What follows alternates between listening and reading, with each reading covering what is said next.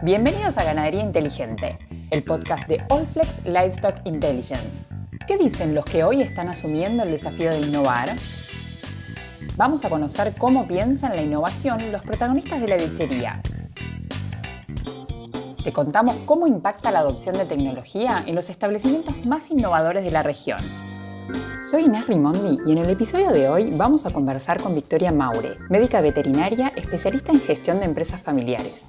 Es directora de Rivarola Grupo, una empresa familiar agropecuaria dedicada a la producción de leche, carne, agricultura y logística ubicada al este de la provincia de Córdoba. Victoria, emprendes un viaje por seis meses. Armas las valijas, armas los bolsos y te llevas con vos lo mejor de tu rodeo, tus mejores vacas. ¿Qué no les puede faltar? ¿Qué no te puedes olvidar de meter en la valija para ellas? Lo primero es siempre la alimentación, después es el confort y después es el monitoreo. Eh, va como en ese orden. Son los tres pilares que hoy nos permite a cualquier productor que tenga un rodeo más de 300, 400 vacas de poderlo llevar más eficientemente adelante. Victoria, en tu historia personal como empresaria, ¿Consideras que hay más virtud en la persistencia o en saber dar el golpe de timón a tiempo? Bueno, pienso que son bastante importantes las dos cosas. Pienso la persistencia como una línea de base infaltable para, lograr los objetivos y para ser una empresa exitosa, claramente que hay que saber dar esos golpes de timón a tiempo y tratar de ser lo más asertivo posible. Hola, mi nombre es María Victoria Maure, soy médica veterinaria, soy mamá de tres hijos, de Ignacio, Marcos y Josefina. Eh, vivimos en el campo, en la zona de Arroyito y el Tío. Nos apasiona el campo en la parte empresarial estoy a cargo de toda la parte organizacional y de toda la gestión de la ganadería. En los tiempos libres disfruto el campo, que es lo que, lo que más me gusta. Cuentan que en una entrevista a Albert Einstein le preguntaron si tenía un cuaderno para anotar ideas o ocurrencias. Einstein respondió poniendo una cara de extrañeza y dijo que no, que no le hacía falta, porque casi nunca la venía la inspiración. Te queremos preguntar, ¿sos de las que la inspiración las encuentra trabajando o sos de las personas que innovan haciendo? Sí, sí, casi siempre. Bueno, los agropecuarios siempre nos trasladamos de un establecimiento a otro y bueno, salimos de un problema y vamos a otro y en esas distancias que manejamos o, vamos recorriendo, por lo menos a mí siempre, siempre me encuentra ahí. Siempre me quedo, salgo de algún establecimiento pensando en un problema y con el correr de los kilómetros seguro me aparece alguna idea que, que, me ayude a solucionarlo. Si de un lado de la rueda está el trabajo y en la otra rueda está tu vida personal, ¿están alineadas o hay alguna rueda que tira más que la otra? Eh, bueno, en, este trabajo agropecuario que es medio full life, eh, es necesario que estén alineadas sí o sí. Es bastante difícil no poder tener ordenada el, trabajo con la familia porque, porque bueno, es todo el día, todo el tiempo, eh, a toda hora, así que bueno, está como toda la familia involucrada y, y van siempre, siempre a la par, siempre. Si tenés que identificar algunos hitos que marcaron tu carácter como empresaria, ¿podés mencionar alguno? Bueno, en ese tema del recorrido, digamos, somos profesionales del agro y vamos como entrando al mundo empresarial a medida que uno se independiza y empieza a producir. Eh, en mi caso, eh, que no vengo de una familia empresaria, el empezar a trabajar como empresa me impactó mucho el impacto que tienen las empresas en las personas y en las comunidades. Y eso es como que me enamoró de la empresa.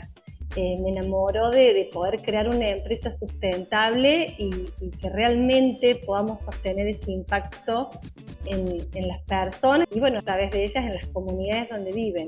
A raíz de eso empecé a formarme cada vez más, cada vez más, cada vez más en todos temas que, que bueno, que nos permiten llevar la empresa adelante. Victoria dirige el área de ganadería de Rivarola Grupo, actualmente ocho establecimientos lecheros, un establecimiento de cría y un feedlot. Es una persona entusiasta y motivada por el impacto que generan las empresas, en las personas y en la comunidad. En resumen, una innovadora de pura cepa. ¿Tenés alguna anécdota en la gesta de la empresa que hoy forma parte de su folclore, de su ADN? Bueno, nuestra empresa en sus orígenes somos un matrimonio, yo soy veterinaria y mi esposo es ingeniero agrónomo y empezamos los dos como asesores y de a poco empezamos a producir en forma independiente y bueno, de hace 20 años que fuimos creando esta empresa. Primero éramos dos, después éramos tres, después éramos cuatro y tenemos un lema de que eh, todos somos secretarios, porque siempre vas haciéndole un trámite a alguien a donde te toca ir o de donde venir. Bueno, la empresa fue creciendo, hoy somos más de 160 personas las que trabajamos y el Día de la Secretaria es una fiesta, porque el lema sigue vigente de que todos somos secretarios y nada, empapelamos las oficinas y siempre nos divertimos mucho y quien ingresa a trabajar sabe que tiene que estar dispuesto a hacer lo que cualquiera te puede pedir para que le des una mano. ¿Cómo te sentís trabajando en equipo? ¿Tenés alguna anécdota, alguna vivencia de tu equipo de trabajo que te haya enriquecido como líder? Bueno, los, los equipos son como la base, ¿no? El primer equipo es tu familia, que te tiene que, bancar y que tiene que entender que esto tiene esta dinámica.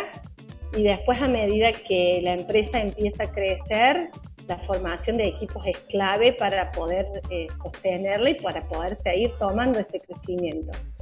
O sea que el desarrollo de los equipos a mí es una de las partes que más, más me motiva, es una de las partes que sí me ocupa de la empresa, que es todo lo organizacional.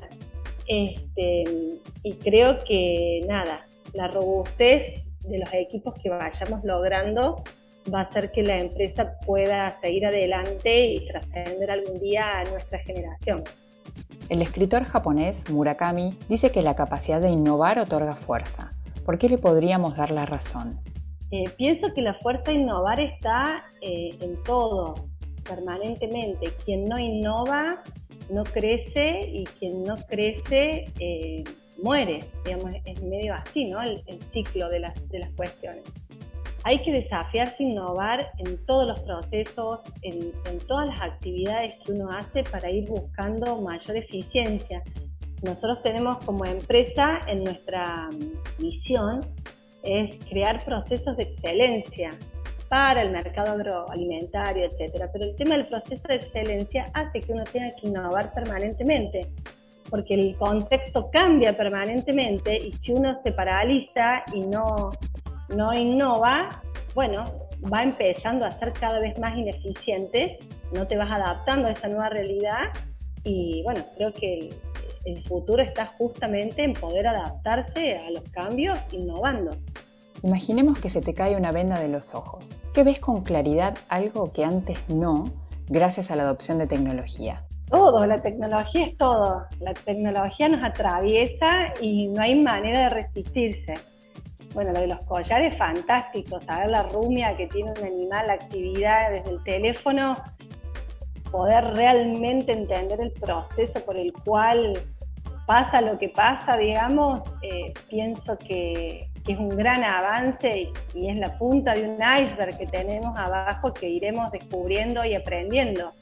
Lo mismo pasa con cualquier proceso tecnológico que, que vamos incorporando, no sé, un dron para poder ver un lote, hasta los collares en las vacas, hasta un sistema de administración que te permite hacer un reporte fabuloso que antes te llevaba cuatro días, hoy lo haces en cinco minutos, pienso que, sí, es una luz la tecnología, es un desafío y es un gran trabajo adoptarla, ponerla a punto, realmente sacar el rédito que trae, pero, pero sí, es esa luz que tenemos que, que adoptar. ¿Qué fue lo que plantó la semilla de adoptar tecnología en Grupo Rivarola? Hoy viajar, conocer casos vecinos, leer. ¿Qué despertó esa inquietud? Sí, hoy no, digamos, hoy tenemos la información en la palma de la mano. Creo que antes sí uno viajaba con alguna empresa y volvías pensando en el tambo que viste en California.